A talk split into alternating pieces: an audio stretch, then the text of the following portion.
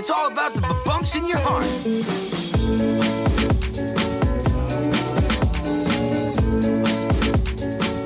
Hola Local Guides, bienvenidos al episodio número 18 del podcast de localguidegrancanaria.com, tu guía local de Gran Canaria.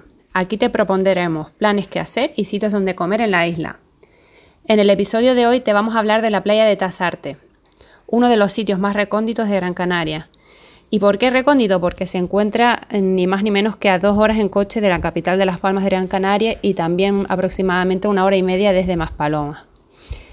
El pueblo de Tasarte está incluso a unos 20 minutos de la playa, con lo que te puedes imaginar de la carretera que te espera, sobre todo si vas por la aldea de San Nicolás, que son curvas y más curvas. Por supuesto, este plan no te lo recomendamos si mareas en el coche, pero si quieres conocer uno de los sitios mm, más vírgenes y conservados de Gran Canaria, la playa de Tasarte y el pueblo es uno de ellos.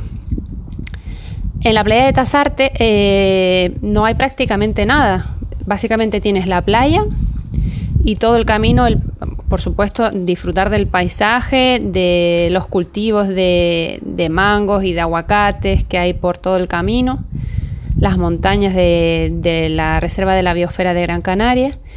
Y en la misma playa existe un bar, que es el, el restaurante Oliva. Aquí tienen la ropa vieja de pulpo más buena de la isla te recomendamos que nada más llegar o incluso un día antes reserves tu ración de ropa vieja porque no, no la hacen para todos, sino que tienes que llamar para reservar. Solo está este bar en, la playa, no vas a poder comer en otro sitio. Si, si no, no, no aceptan reservas, creo que solo para grupos, y si no vas a tener que esperar o llevarte tu comida, pero claro, venir aquí y no comerte la ropa de vieja de pulpo no tiene sentido. Con lo que te recomendamos que vayas como muy tarde y estés a la una, y a, a la una de la tarde ahí esperando. Eh, desde esta playa, bueno, normalmente hay un camping, aunque ahora está cerrado por el coronavirus, eh, porque este episodio lo estamos grabando en 2020, el famoso año del coronavirus. Y y normalmente se puede acampar aquí, ahora mismo está prohibido, aunque cierto es que los locales no hacen caso y, están acampando en sus furgonetas y demás. Y desde aquí también tienes unas vistas espectaculares hasta Tenerife, y, hacia Tenerife y, al pico del Teide.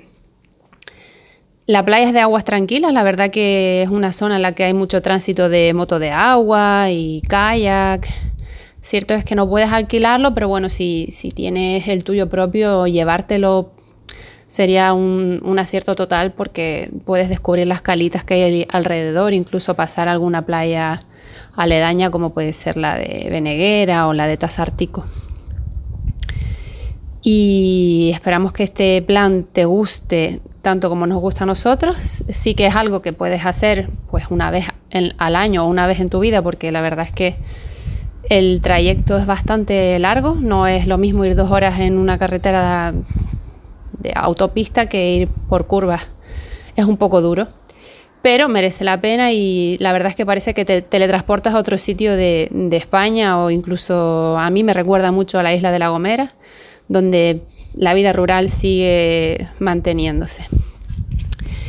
Pues nada, te vamos a dejar en, en el post completo de este plan.